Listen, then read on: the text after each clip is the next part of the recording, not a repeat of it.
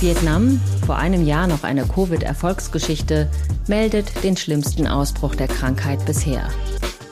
Ich habe mindestens zwei Tanten darin verloren, dass die Beatmungsmaschinen von denen entnommen wurden, weil einfach nicht genügend ähm, medizintechnische Mittel vorhanden waren. Die Pandemie hat meinen Alltag sehr stark verändert. Ich bleibe den ganzen Tag natürlich zu Hause und äh, sitze circa zehn Stunden lang vor dem Bildschirm, also unterrichte online und habe eigentlich keine Lust mehr zum Essen. Xin Chao und herzlich willkommen zu einer neuen Folge Rise and Shine, ein Podcast für wirtdeutsche und vietnamesische Geschichten und Perspektiven. Moderiert wird unter anderem von mir, Vanessa Wu, ich bin Redakteurin bei Zeit Online. Und von mir, Mintu Tran, ich bin freie Hörfunkjournalistin unter anderem bei Video Cosmo, auch von mir Hallo. Wir möchten in dieser Folge über ein aktuelles Thema sprechen, das uns und auch ganz viele in unserer Community umtreibt, und zwar die Corona-Lage in Vietnam. Das Land, das konnte ja trotz unmittelbarer Nachbarschaft zu China das Virus lange fernhalten und hat dafür auch ziemlich viel internationale Anerkennung bekommen. Also ich habe ja letzten Winter selbst viel darüber geschrieben und gesprochen und damals fiel der Kontrast auch richtig auf, weil Deutschland die Infektionslage so gar nicht im Griff hatte. Wir saßen im Winter alle zu Hause, während in Vietnam die Clubs und Restaurants offen hatten. Seit Juni aber hat sich die Lage leider umgedreht. Vietnam is suffering from its worst COVID-19 outbreak yet. Vietnam, vor einem Jahr noch eine Covid-Erfolgsgeschichte, meldet den schlimmsten Ausbruch der Krankheit bisher. So berichtet es der staatliche Fernsehsender VTV. Reisen zwischen den Provinzen sind daher untersagt, Inlandsflüge ebenso. In der Hauptstadt Hanoi sollen die Menschen zu Hause bleiben. Der Gesundheitsminister sagt, wir bereiten uns auf schlimmere und schlimmste Szenarien vor. Das war ein Ausschnitt aus einem Tagesschaubericht vom 20. Juli. Da stieg die Zahl der Neuinfektionen gerade exponentiell an. Wir nehmen die Folge am 18. August auf. Seit zwei Wochen melden die Behörden konstant rund 8000, inzwischen eher über 9000 Neuinfektionen pro Tag. Und wenn die Zahlen verlässlich sind, wäre also zumindest das exponentielle Wachstum gerade ein bisschen ausgebremst. Trotzdem steigen die Infektionszahlen zum ersten Mal seit dieser ganzen Pandemie so richtig an und die Bundesregierung stuft Vietnam seit dem 15. August auch als Hochrisikogebiet ein. Das heißt, für Einreisende aus Vietnam gelten besondere Vorsichtsmaßnahmen. Zum ersten Mal ist es also wirklich kritisch dort. Ja, aber wie ist es überhaupt so weit gekommen? Wie geht es den Leuten vor Ort und wie kommen sie wohl wieder raus aus dem Schlamassel? Über all das sprechen wir gleich. Zuerst aber noch zwei Dinge in eigener Sache. Das erste ist der Smart Hero Award. Das ist eine Auszeichnung für Engagement in sozialen Medien. Wir sind super stolz, dass wir in diesem Jahr neben ganz vielen anderen Projekten, wie zum Beispiel Erklär mir mal, nominiert wurden. Und ob wir den Smart Hero Award gewinnen, gewinnen. Das entscheidet ihr. Es gibt nämlich wieder ein Publikumsvoting, das wir euch auch in den Show Notes verlinken. Also klickt gerne auf diesen Link, wenn ihr unsere Mühen schätzt, die wir zum Beispiel in unseren Insta-Account stecken. Das Publikumsvoting geht insgesamt bis zum 8. Oktober. Das ist also noch genug Zeit, um nicht nur selbst abzustimmen, sondern auch eure ganzen Lieblingsmenschen dazu zu mobilisieren. Wir würden uns sehr freuen. Die zweite Sache ist ein Feedback auf unsere letzte Folge. Das kam vom Münchner Coach und Achtsamkeitstrainer Show. Äh, wir verlinken auch hier äh, in den Shownotes auf sein Insta-Profil. Bezüglich der letzten Folge, in der es unter anderem über diskriminierende männliche Stereotype gegenüber asiatisch gelesenen Personen ging. Da hattet ihr von einer Sonderstellung von Japanern äh, gesprochen und da ist ein bisschen bei mir der Eindruck entstanden, dass ähm, ihr vielleicht eben das Gefühl habt, dass äh, es japanischen Männern äh, anders geht. Ich kann das nicht bestätigen, mir ging es genauso. Dementsprechend bin ich mit allen Asiaten hier in Deutschland im gleichen Boot. Ist bei mir der Eindruck entstanden, dass hier ein bisschen so eine Hierarchie entsteht in Sachen Diskriminierung und ich finde, dass Diskriminierung egal aus welchem Hintergrund gleich behandelt werden sollte, beziehungsweise die Diskriminierungserfahrung im Vordergrund steht. Das ist ein sehr guter Hinweis. Vielen Dank dir, dass du deine Perspektive und auch deine Verletzung mit uns teilst. Rückblickend war das vielleicht eine unreflektierte Äußerung von uns, JapanerInnen einfach mal so eine Sonderrolle zuzuschieben. Ähm, natürlich ist die Realität komplexer und wir sehen voll ein, dass so eine Zuschreibung unnötig Hierarchien aufmacht unter Asians und dafür wollen wir uns entschuldigen. Falls euch auch mal was aufstößt, was wir so in Aufnahmesituationen sagen, wir nehmen das ja auch oft ohne Skript auf und äh, sagen vielleicht Dinge, die eben nicht unproblematisch sind. Wir sind ja auch nicht frei von Fehlern. Sagt es uns gerne. Wir sind immer bereit, äh, so dazu zu lernen und uns dann auch zu korrigieren und uns zu entschuldigen. Genau, wir achten in Zukunft drauf. Sorry, sorry, sorry, auch von mir und freuen uns aber auch sehr, so aufmerksame HörerInnen zu haben, die uns auch einfach die Chance geben, solche Aussagen nochmal zu reflektieren. Aber nun zum Thema Corona. Ähm, ist ein Thema, das uns alle sehr beschäftigt und sehr, sehr traurig macht. Ne? Ja, ziemlich. Also Äh, die Lage da ist ja komplett am Eskalieren. Ja, wie gesagt, wir müssen unsere Folgen immer mit ein bisschen Vorlauf aufnehmen. Also bitte seht es uns nach, dass wir zum Zeitpunkt der Veröffentlichung vielleicht nicht die allerneuesten Zahlen haben, aber der aktuelle Stand am 18. August ist, dass die Inzidenz bei 62 liegt. Das klingt in deutschen Ohren vielleicht nicht nach viel. Wir sind jetzt bundesweit gerade bei 41.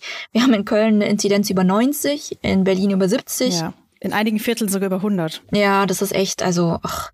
aber ähm, im Winter hatten wir teilweise schon fünfmal so hohe Inzidenzen. Also 62 klingt in deutschen Ohren wirklich, glaube ich, nicht nach viel, aber dazu muss man ja auch wissen, Vietnam hat bei weitem nicht die Kapazitäten wie Deutschland, um mit diesen hohen Infektionszahlen umzugehen. Genau, also vielleicht denkt ihr da vor allem an das Gesundheitssystem, das ja schon in normalen Zeiten gar keine ausreichende, hochwertige medizinische Versorgung für die breite Bevölkerung bieten kann.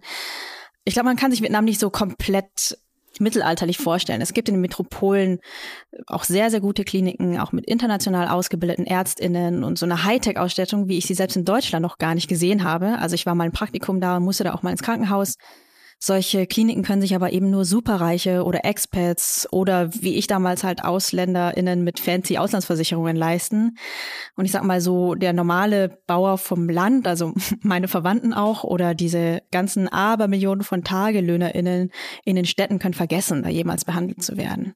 Ja, Krankheiten sind ja auch ohne eine Pandemie eigentlich schon ein großes Drama in jeder vietnamesischen Familie, die jetzt nicht irgendwie reich ist. Einfach weil schon die Krankenhausaufnahme Gebühren kostet und dann muss man auch noch für jeden einzelnen Behandlungsschritt zahlen. Das muss man dann als Familie jedes Mal abwägen. Also richtig schlimm sind dann so zähe Krankheiten wie Krebs. Krebs ist an sich natürlich auch schon schlimm, auch in westlichen Staaten für Familien dort, aber in Vietnam stürzt eine Krebserkrankung Familien auch noch stärker in den finanziellen Ruin. Ja, und wer Glück hat, hat dann so Verwandte im Ausland, die dann auch für so Krankenhausaufenthalte aufkommen können. Das ist eigentlich auch so einer der Hauptgründe, warum man überhaupt Familienmitglieder ins Ausland schickt. Es ist nicht so, dass die da irgendwie vom nicen Leben in Europa oder so träumen, sondern das ist so im Zweifel die Person, die dann Geld nach Hause schicken kann für so größere Summen. Also jetzt nicht für tägliches Essen oder so. Aber selbst wenn man solche Verwandten hat, die dann irgendwie ja, so ein Batzen Geld für so eine Krebsbehandlung zahlen können, übernehmen auch noch die Familienmitglieder vor Ort die Pflege und bringen Essen vorbei und so, weil halt auch diese ganzen kleinen Posten so viel Geld kosten. Na, das nur so als kleiner Exkurs zur Versorgungslage auch schon in normalen Zeiten in Anführungsstrichen.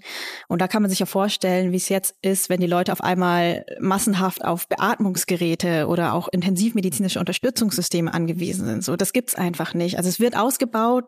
Die Regierung gibt sich wirklich viel Mühe. Zumindest ist es das, was man in Staatsmedien so liest, dass ja immer mehr Betten und so entstehen.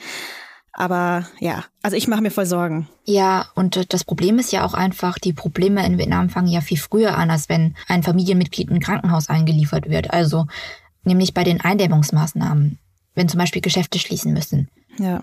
Ähm, das finden ja auch hier in Deutschland schon viele Leute richtig schlimm, aber wenigstens gibt es hier staatliche Kompensationen. Also es kann sein, dass die dann zu spät gezahlt werden, aber niemand muss hier verhungern. Und in Vietnam ist das eben anders. Ja, da leben nämlich viele von dem, was sie am selben Tag noch verdienen. Also mehr als die Hälfte aller VietnamesInnen arbeiten im sogenannten informellen Sektor haben also keinen so Arbeitsgeber mit Arbeitsvertrag und Büro und Versicherung und so. Diese Leute gibt's auch inzwischen, auch immer mehr, vor allem in Städten. Aber viele verkaufen halt einfach das, was sie anbauen oder kochen. Und solche Leute können dann vielleicht eine Woche oder zwei nichts mehr verkaufen und bei Verwandten unterkommen, aber nicht monatelang. Und es geht schon teilweise einfach monatelang. Genau, also äh, dazu muss man auch wissen, Vietnam hat am Anfang der Pandemie schon sehr rigoros das Land abgeriegelt und Lockdowns verhängt, regional. Ähm, und jetzt ist es eben wieder soweit, weil die Zahlen landesweit ähm, seit Juli in die Höhe geschossen sind. Ähm, die Infektionen begannen aber schon im April. Also es kam da schon lokal immer wieder zu Lockdowns. Zum Beispiel im Norden in den Industriestandorten wie Baksang oder Haizuong. Aber jetzt erfasst das Virus immer mehr Gebiete und es bleibt immer hartnäckiger. Und im Moment ist der Stand eher so, dass die Leute teilweise mehr Angst haben zu verhungern, als sich irgendwie mit dem Virus zu infizieren. Ja, sowas liest man aber gar nicht mal so viel und dazu muss man halt auch nochmal sagen, wenn wir über Vietnam sprechen, in dem Land gibt es zwar formal eine Pressefreiheit, ich war auch ein bisschen verwundert, als ich das äh, gelesen hatte, aber de facto wird die Berichterstattung staatlich kontrolliert. Also äh, es gibt dann so Gesetze, dass es verboten ist, Falschnachrichten zu verbreiten, aber die kann man sehr weit ausdehnen, äh, solche Regelungen. Das heißt, von außen ist es total schwer zu sagen, was ganz genau in dem Land los ist. Also das vielleicht auch ein bisschen so als Disclaimer, auch wir können nur schwer sagen, aus so reinen Beobachtungen oder Medienberichten. Wir können uns umhören und so, aber es ist natürlich alles total selektiv und nicht äh, geprüft. Ja, also bei Infektionszahlen gab sich die Regierung bislang recht transparent. Das Ding ist aber, es sah ja für Vietnam auch eine Zeit lang sehr gut aus und es war ja auch irgendwie im Interesse der Behörden, eben so positive Zahlen äh, durchzugeben, ähm, um eben auch im Falle von irgendwie Infektionsherden die BürgerInnen in der Sache aufzuklären, damit sie sich vorsichtiger verhalten und Einschränkungen akzeptieren. Und es war ja auch total gut für Vietnam irgendwie im Westen. Die konnten dann ihr ja nicht demokratisches ähm, Regierungsmodell so ein bisschen äh, in der Welt promoten, sozusagen, dadurch, dass sie die äh, Pandemie so gut unter Kontrolle hatten ja.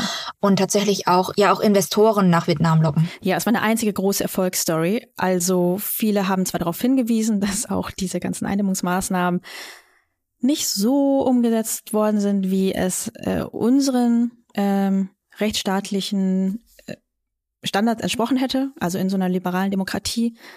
Aber ja, also für Vietnam war das gut. Also das wirtschaftliche Wachstum, alles, ähm, alles lief. Äh, viele Leute haben nach Vietnam geguckt, auch mal darüber geredet, dass es überhaupt Vietnam gibt, dass der Staat offenbar irgendwas kann.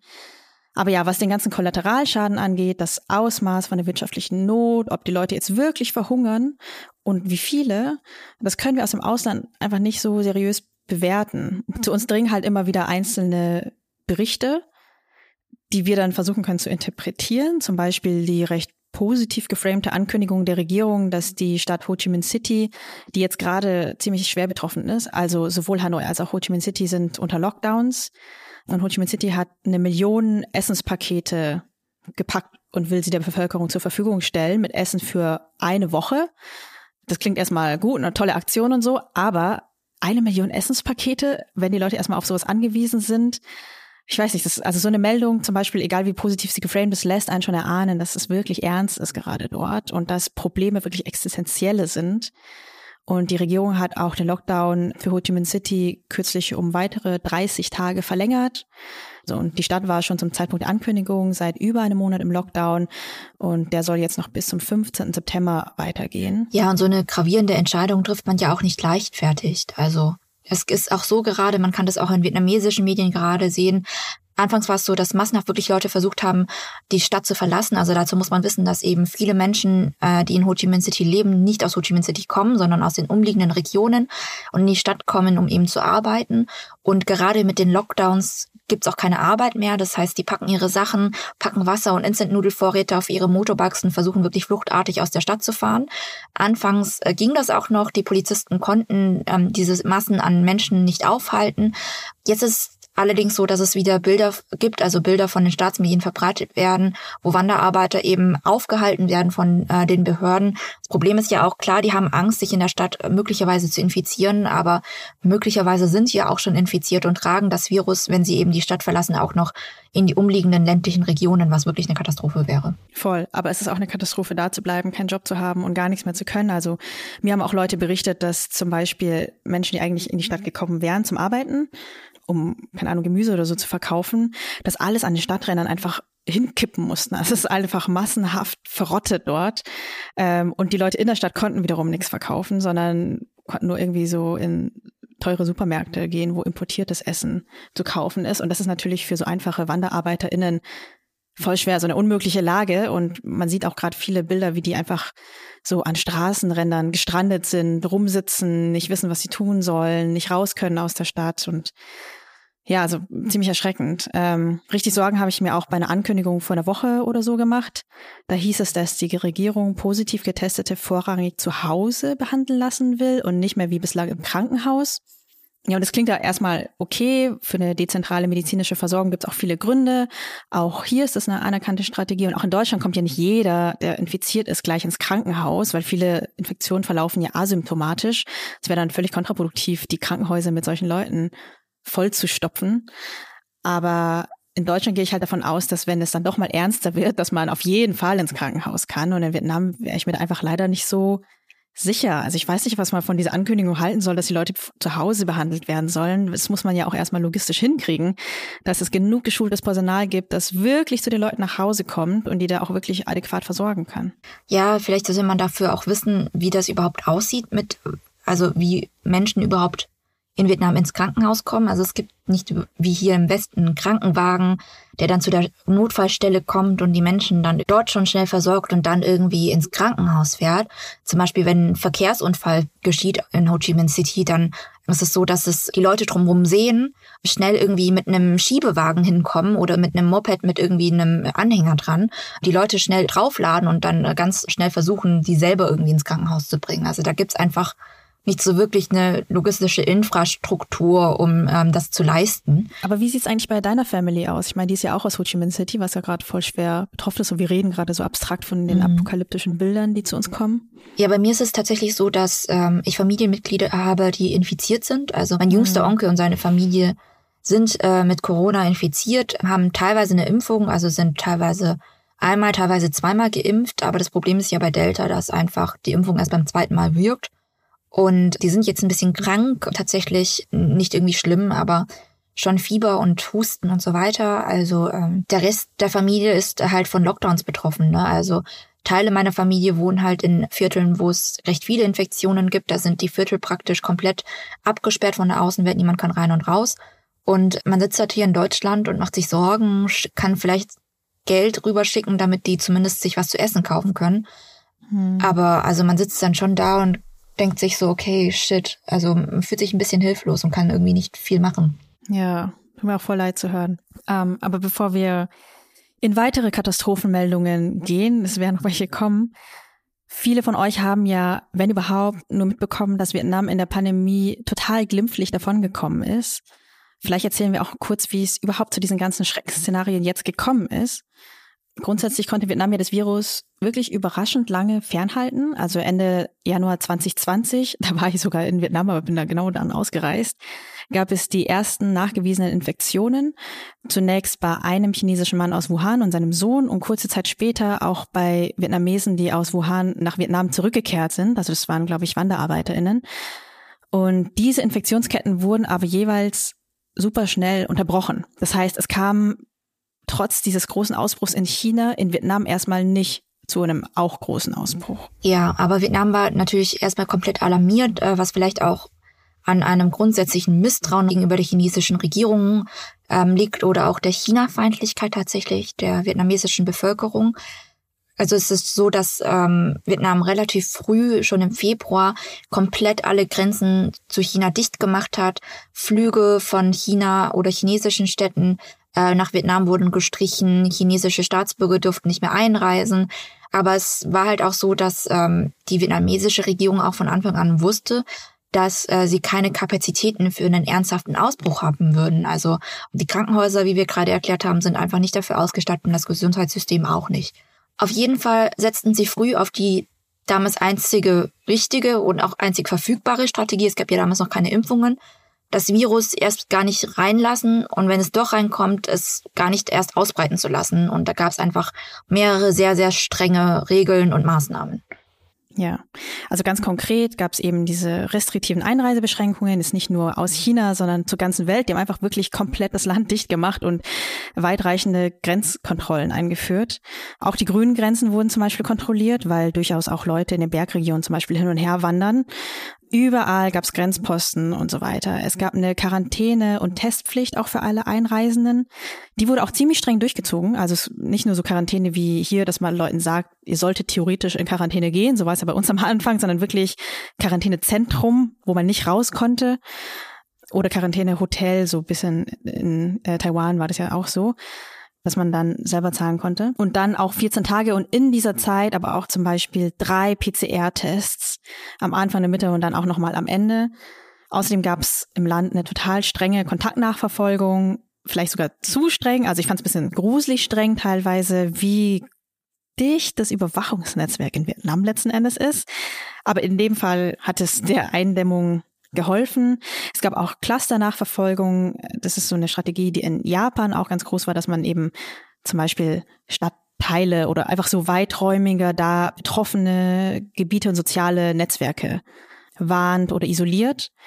Und es gab auch massenwirksame Aufklärungskampagnen, wie zum Beispiel dieses Musikvideo zum Händewaschen, das auf TikTok viral gegangen ist und dann so eine ja, landesweite Challenge geworden ist. Das hat sogar in die Last Week Tonight Show mit John Oliver geschafft. Vietnam, for instance, moved quickly and, among other things, produced this incredible public information video about how to limit its spread through proper hygiene.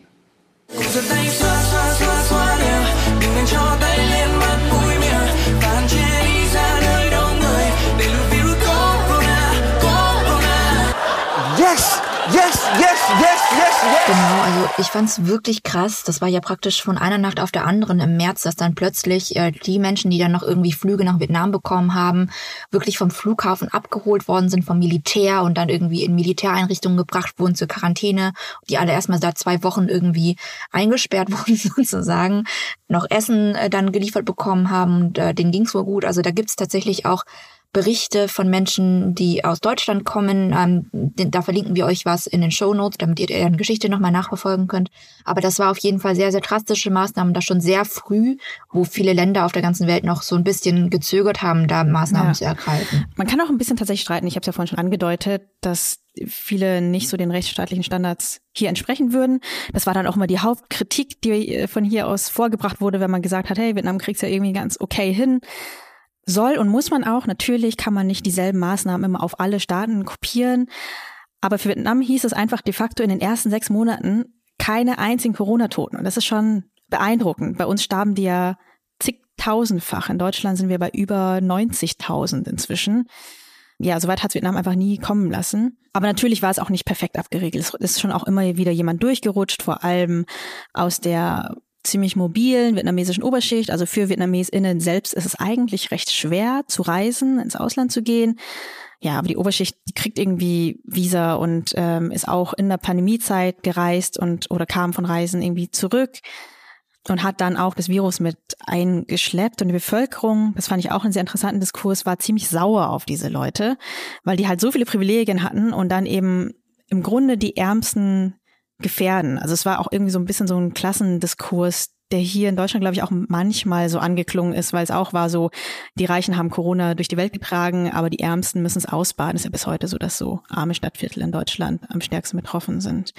Und so hat man in Vietnam auch diskutiert. Genau, also es war dann irgendwie so ein vietnamesisches Socialite, das irgendwie in Mailand auf einer Fashion Show war und dann das Virus aus Italien zurückgebracht hatte, wo gerade in Italien die Zahlen so mega hoch waren oder auch FlugbegleiterInnen und PilotInnen, die teilweise dann einfach die Quarantäneregeln der Regierung, die dann eh schon laxer waren, für die ähm, nicht beachtet haben. Also da gab es schon einige Fälle, die in den Medien sehr, sehr hoch gespielt wurden Dadurch kam es dann auch immer wieder zu kleineren Ausbrüchen, maximal im zweistelligen Bereich.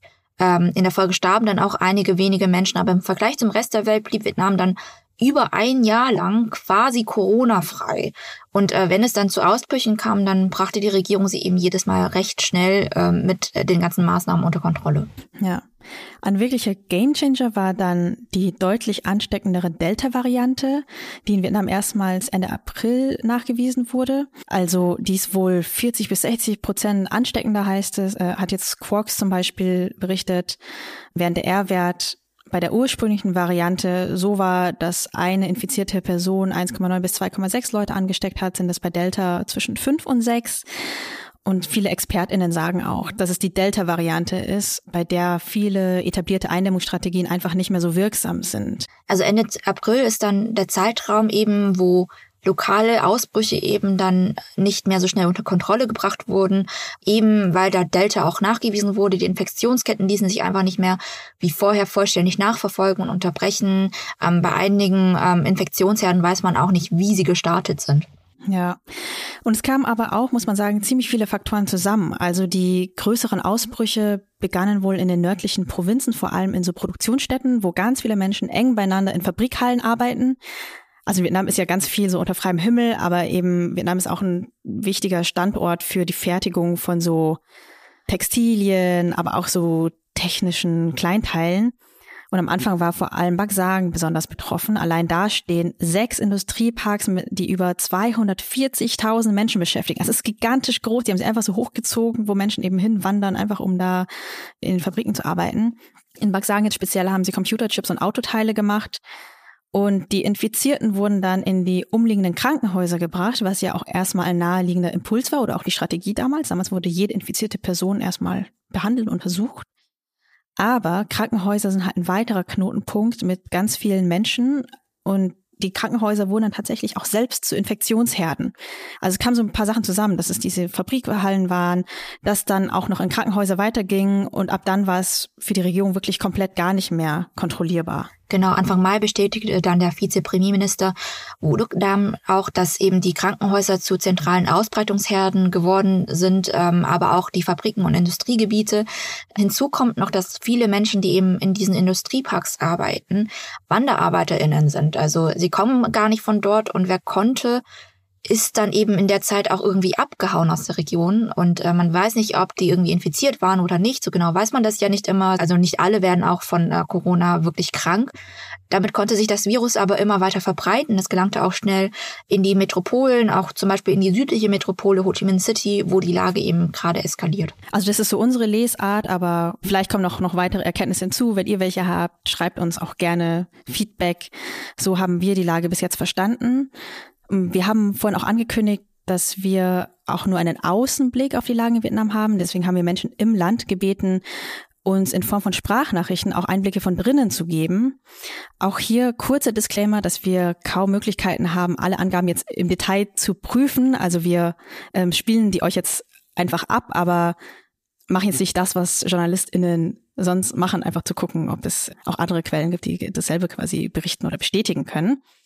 Trotzdem finden wir das total spannend, erstmal einfach zu hören und wollen euch auch einige Eindrücke abspielen, die uns erreicht haben, zum Beispiel von Wu An, die als Deutschlehrerin in Hanoi lebt. Die Pandemie hat meinen Alltag sehr stark verändert. Ich bleibe den ganzen Tag natürlich zu Hause und äh, sitze circa zehn Stunden lang vor dem Bildschirm, also unterrichte online und habe eigentlich keine Lust mehr zum Essen. Ich habe versucht, ähm, einige Essen zuzubereiten, wie zum Beispiel Dumpling oder Brötchen oder Kekse, aber ich habe fast keinen Appetit mehr. Ähm, ja, ich finde den Ton total stark. Äh, vielleicht verstehen das Menschen nicht so, aber ähm, Wirts drücken sich ja immer sehr vorsichtig aus.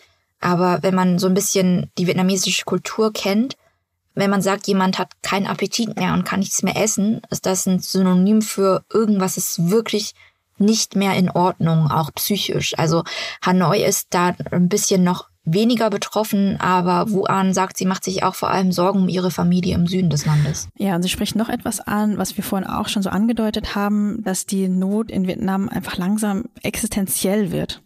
Aller, allerersten ist dann alle Bürger bei uns haben genug Lebensmittel. Also viele haben äh, ihren Job ver ver verloren und haben jetzt kein Geld oder sogar kein Lebensmittel. Und ähm, ich hoffe auch, dass die Anzahl der Infizierten und Toten nicht mehr steigt. Und auch aus Südvietnam erreichen uns Sprachnachrichten, zum Beispiel von Nie. Mein Name ist Nhi, ich komme aus Zürich und lebe seit fast drei Jahren schon in Saigon. Momentan arbeiten wir alle von zu Hause aus. Wir haben täglich Videocalls. Also das ist eine große Umstellung. Andererseits kann ich nichts anderes machen in dem Sinn, ich bin wie eingesperrt in meinen vier Wänden. Außer natürlich für den Einkauf, da darf ich nach draußen.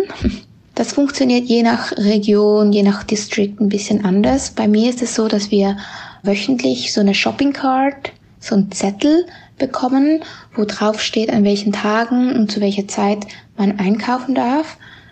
Diesen Zettel muss man immer bei sich haben, weil momentan auf den Straßen sehr viele Checkpoints sind und man kontrolliert wird. Das gilt nicht nur fürs Einkaufen, wenn man überlegt, es gibt ganz, ganz viele äh, Situationen, wo Leute unbedingt raus müssen, wie zum Beispiel Notfälle, Flughafen und so weiter und so fort. An der Stelle muss ich auch ein bisschen aufhorchen. Flughafen. Ich dachte ja immer, die Grenzen sind total dicht. Es ist tatsächlich so, dass viele Ausländer, Expats, die hier leben, viele gehen momentan wieder zurück oder irgendwo anders hin, weil es in Vietnam einfach momentan sehr schwierig ist. Vielleicht haben sie keinen Job mehr, sie bekommen die Impfung nicht. Es gibt ganz viele Gründe, weshalb Ausländer jetzt wieder nach Hause gehen. Ja, das finde ich halt irgendwie krass, ne? Also das ist zwar nachvollziehbar, dass die Expats dann sagen, okay, wir hauen dann aus Vietnam ab, aber als es Vietnam in der Pandemie irgendwie äh, relativ gut hinkriegt, hat sind ja auch viele Expats extra nach Vietnam gezogen, um von dort eben Freelance zu arbeiten, um dort eben das Leben zu genießen. Damals gab es ja äh, in Vietnam keine Lockdowns, es war ein normales Leben möglich, die Restaurants hatten offen, es gab Pride-Paraden und so weiter. Und äh, da konnten sie eben die Entscheidung treffen, nach Vietnam zu gehen und irgendwie von dem Ganzen zu profitieren. Und jetzt können sie halt auch aufgrund ihres Passes die Entscheidung treffen, auch wieder in ihre Heimatländer zurückzufahren. Und ich finde die Entscheidung nachvollziehbar, individuell, aber auf einer größeren Ebene macht es eben auch Machtverhältnisse klar. Und das finde ich irgendwie schon krass. Voll, weil so viele VietnamesInnen im Land einfach nie die Chance haben können, auch einfach zu sagen, ach, jetzt ist die Lage aber doof, ich gehe jetzt, keine Ahnung, zurück nach Frankreich oder so oder in die USA. Übrigens sind die Grenzen gar nicht nur nach außen dicht, also man kann raus, aber man kann auch noch in einigen ganz seltenen Fällen rein. Die Mutter von Juni, einer Hörerin von uns, hat es nach vielen Monaten geschafft, nach Vietnam zu kommen. Der Oma ging es nämlich schlecht. Es war aber auch eine ganz schöne Odyssee, wie uns Juni erzählt hat. Überhaupt einen Flug zu finden, war ziemlich schwer. Man muss sich auf Wartelisten setzen lassen für den Flug und für die Unterkunft, für die Quarantäne.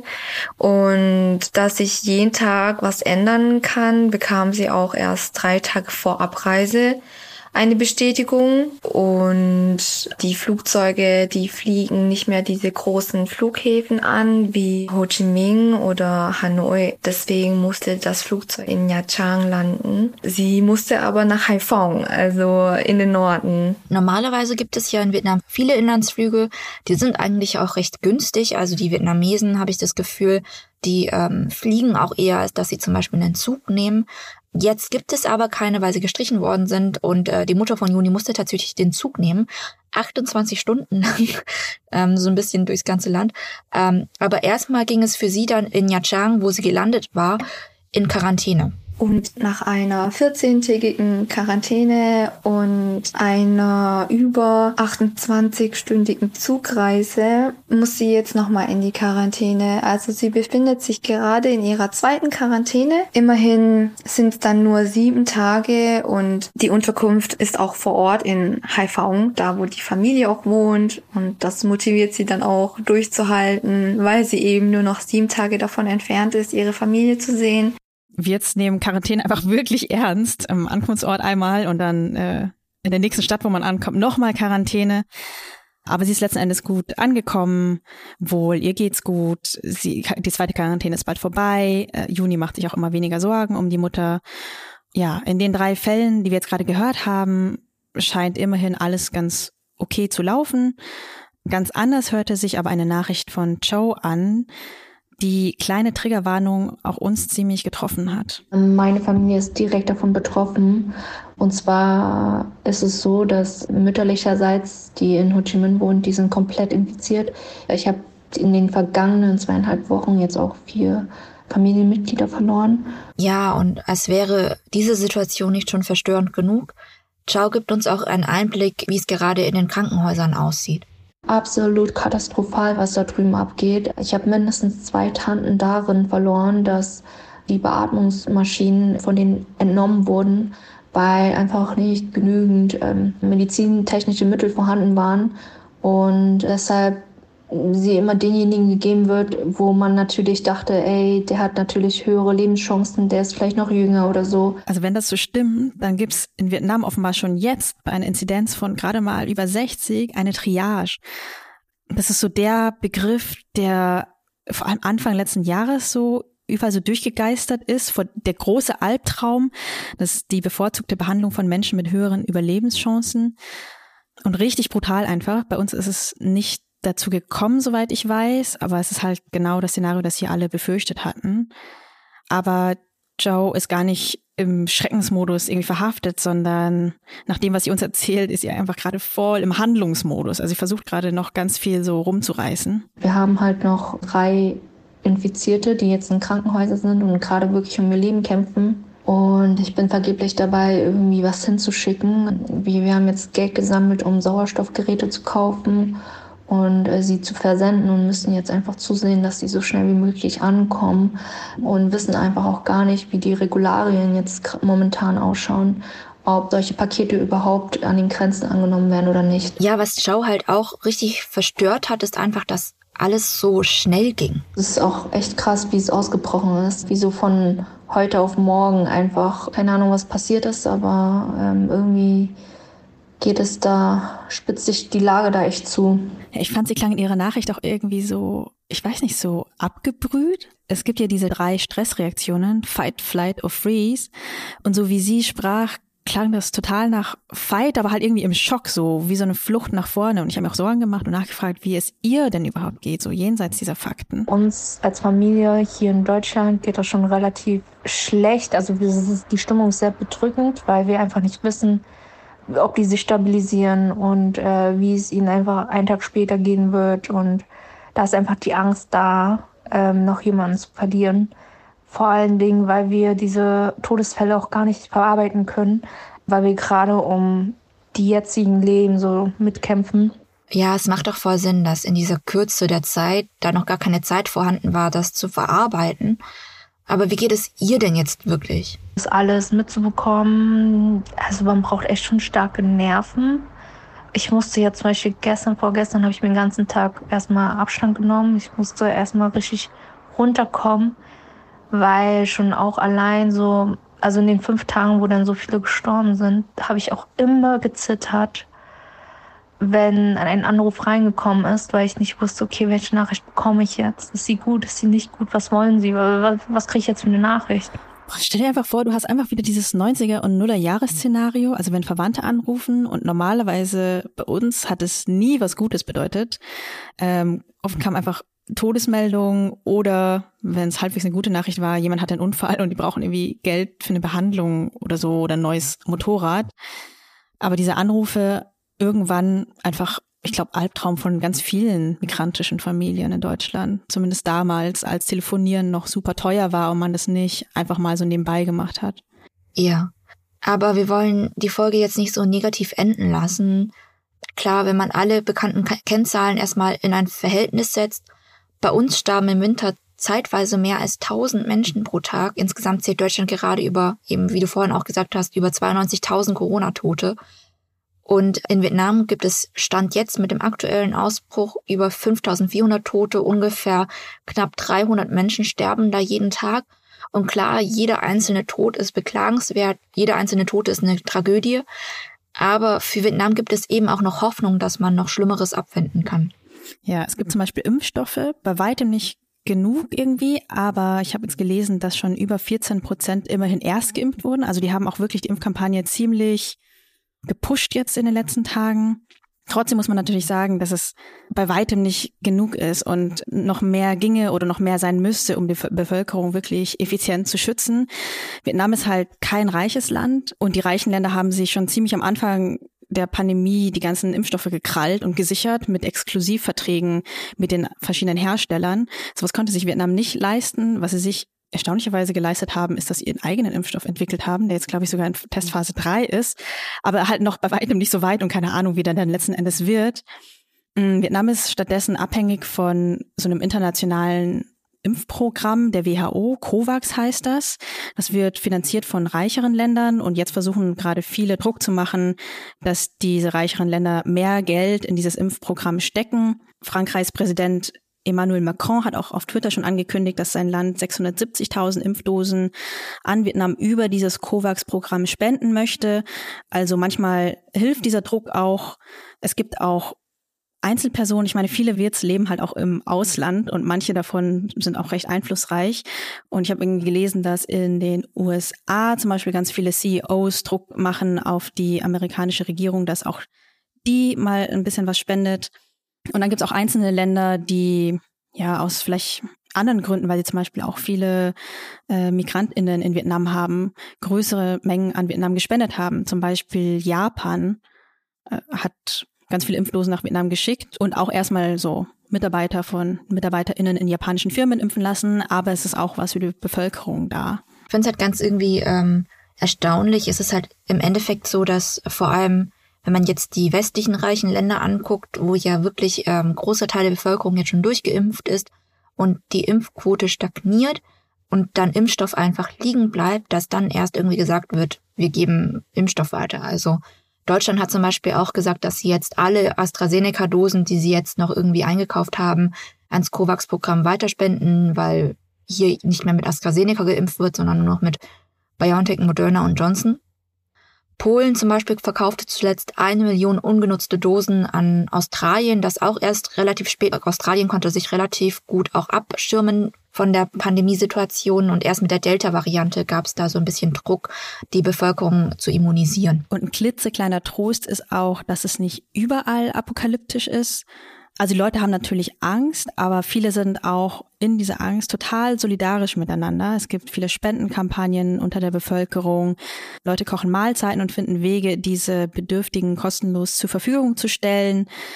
Hanoi hat viele Ärztinnen und Pflegekräfte in den Süden geschickt, die jetzt auch wirklich alles tun, um das Leben der Patientinnen dort zu retten. Auch aus dem Ausland gibt's total viele Direktspenden. Wir können euch auch ein paar Sachen mal so verlinken, falls ihr auch spenden möchtet. Und ja, ich glaube, was man sagen kann, ist, wenn VietnamesInnen eins können, dann irgendwie Krisen. Also das ist so das, was mir in diesen Tagen Trost spendet. Total kriegsgebeuteltes Land halt einfach. Aber irgendwie, wenn es darauf ankommt, können die Leute schon auch wirklich zusammenhalten. Am Ende dieser Folge wollen wir euch auch die Nachricht von Anthony nicht vorenthalten. Er ist Viet Kio, wie viele in Kalifornien geboren in den USA und ähm, aufgewachsen, aber seit acht Jahren lebt er in ähm, Ho Chi Minh City und arbeitet dort als Übersetzer und Schauspieler. Und er erzählte uns, ähm, auch klar von der unsicheren Lage, äh, in der sich viele Menschen in Vietnam befinden und von der Angst, die viele umtreibt, aber eben auch von hoffnungsvollen Momenten, vom Gemeinschaftssinn der Menschen in Vietnam, von ihrer Hilfsbereitschaft untereinander und ihrer Resilienz. Und seine Botschaft hat er uns auf Englisch eingesprochen. So I would say the overall feeling is the sense of anxiety and uncertainty with everyone. But I would like to point out that there's also a lot of, I would say, humanity and charity that you can see in the city. Everyone is working really hard to uplift and improve on the situation. There's the medical crew, the doctors, and the volunteers who are working around the clock, really, to try to improve on the situation. So I would say that there's also a sense of community. Everyone is trying to work together to overcome this obstacle that everyone is experiencing and hopefully have some sense of normalcy back as soon as possible. So, despite all these negative feelings that we have, there's still a sense of hope. And I think that's what humanity is all about. Genau, mit Anthonys Botschaft wollen wir uns auch verabschieden, von dieser Folge zumindest. Bleibt gesund und achtsam. Schaut auch mal vielleicht jenseits der deutschen Grenzen, was da gerade los ist. Ist ja sehr leicht zu vergessen, jetzt wo gerade viele Freiheiten zurückkommen bei uns. Vergesst bitte auch nicht beim Publikumsvoting für den Smart Hero Award abzustimmen. Link, wie gesagt, in den Show Notes. Und ja, apropos Abstimmen, geht auch zur Bundestagswahl in wenigen Wochen. Wir hören uns nach der Bundestagswahl wieder. In Zukunft immer am vierten Dienstag im Monat. Tschüss. Tschüss. Shine ein Podcast von Cosmo und Zeit Online.